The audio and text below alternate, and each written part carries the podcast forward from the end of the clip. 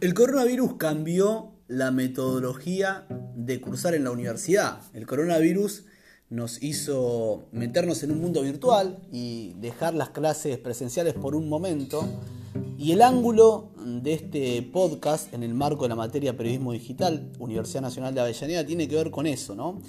Con adaptarse, ser flexible al cambio, al, cambio de esquema de cursar una materia y sacarlo adelante. Y sobre todo, recibirse en cuarentena, recibirse en el marco este, no bajar los brazos, en decir, bueno, listo, ya está, presencialmente no se va a poder porque hay una pandemia mundial, pero me adapto al nuevo esquema y aún así, y aún así logro el objetivo de graduarse. Y vamos a hablar con Nahuel Maximiliano Venecia, que se graduó en la Universidad de Buenos Aires en el marco de la carrera de Ingeniería Industrial. Entonces le vamos a preguntar cómo llevó adelante el cambio de, de la modalidad presencial a la virtualidad. Y bueno, eso, Nahue. Hola, Nahue. ¿Qué tal, Frank? ¿Cómo estás? Em, bueno, te comento un poco. Eh, bueno, en marzo, como todos sabemos, nos tocó hacer un cambio en nuestras vidas. Y bueno, a mí en lo personal me tocó tener que adaptarme a eh, una tesis de, final de carrera en la virtualidad. Realmente siento que me costó muchísimo, pero eh, pese a eso creo que con mi compañero, pues realmente le hicimos la tesis, la hicimos a dos, eh, pudimos adaptarnos. una de las primeras dificultades que encontramos es nuestro tutor, que estaba desbordado de trabajo y realmente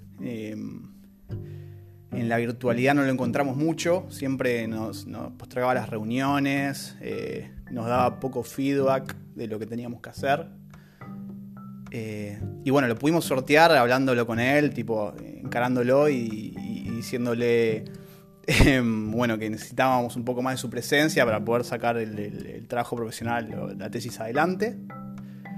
Otro de los problemas que encontramos es que, bueno, eh, nuestra tesis estaba basada en, un trabajo, un, diseño en una cooperativa y la cooperativa cerró sus puertas por un tiempo y nos quedamos sin información. Entonces tuvimos que hacer mucho contacto telefónico, e insistir muchísimo con la gente de la cooperativa para que nos pueda brindar información. Eso también fue muy difícil porque eh, los cooperativistas no confiaban mucho en nosotros, teníamos algún vínculo cuando arrancamos, pero al empezar la cuarentena era muy difícil eh, llamarlos por teléfono, insistir todo el tiempo. Entonces, eso fue otro punto que nos costó mucho. Creo que lo más importante es que siempre eh, es como que le metimos para adelante. Nunca dijimos, no, bueno, dejemos esto. Siempre ante la dificultad, para adelante, fuimos muy, muy para adelante. Y eh, bueno, ahora hace cuánto, hace un mes ya pudimos presentar la tesis y nos recibimos quiero quedarme con esa parte de la actitud, de la mentalidad de decir, bueno, me sobrepongo a este marco. Yo te contaba, Nabo, que en la primera parte del año no me pude adaptar, pero sin embargo, ¿de dónde sacaron las fuerzas? Porque primero me contás la barrera del tutor.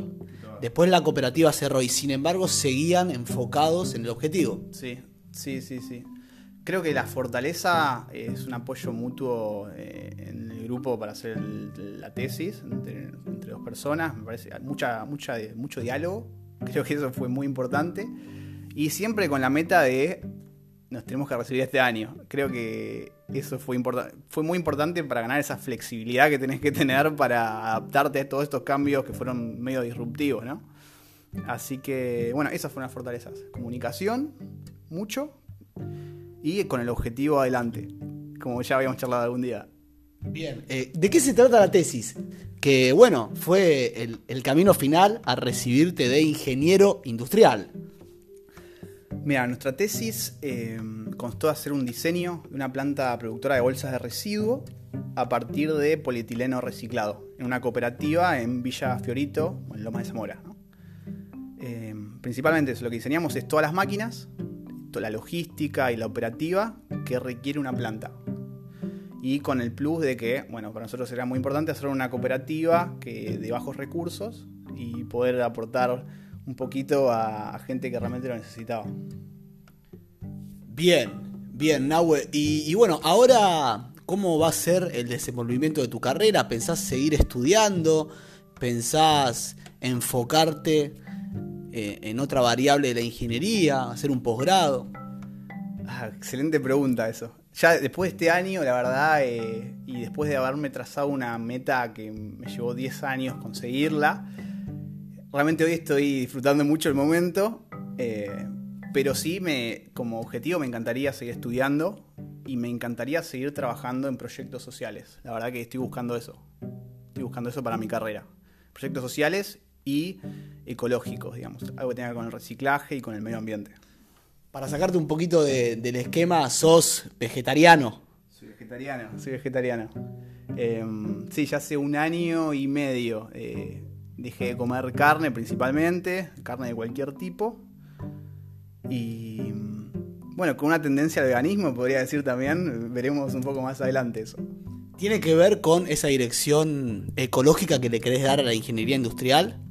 Mm, no, yo creo que no. Creo que principalmente me di cuenta de la crueldad que significa comer carne. Eh, y bueno, eh, empecé a investigar un poco, a leer un poco y también leí respecto a la nutrición. Otra cosa la que me interesa del no comer carne eh, respecto a la nutrición, que por lo que llevo leído, realmente estoy entendiendo que puede llegar a ser mal o una dieta alta en proteínas como aporta una dieta en base a carne, ¿no? Bien, volvamos a el objetivo final que es graduarse en cuarentena. ¿Qué sentiste cuando terminaron la tesis, la presentaron y dijeron, muchachos, esto está bárbaro porque encima se sacaron una re nota? Y bueno, ¿qué sentiste interiormente?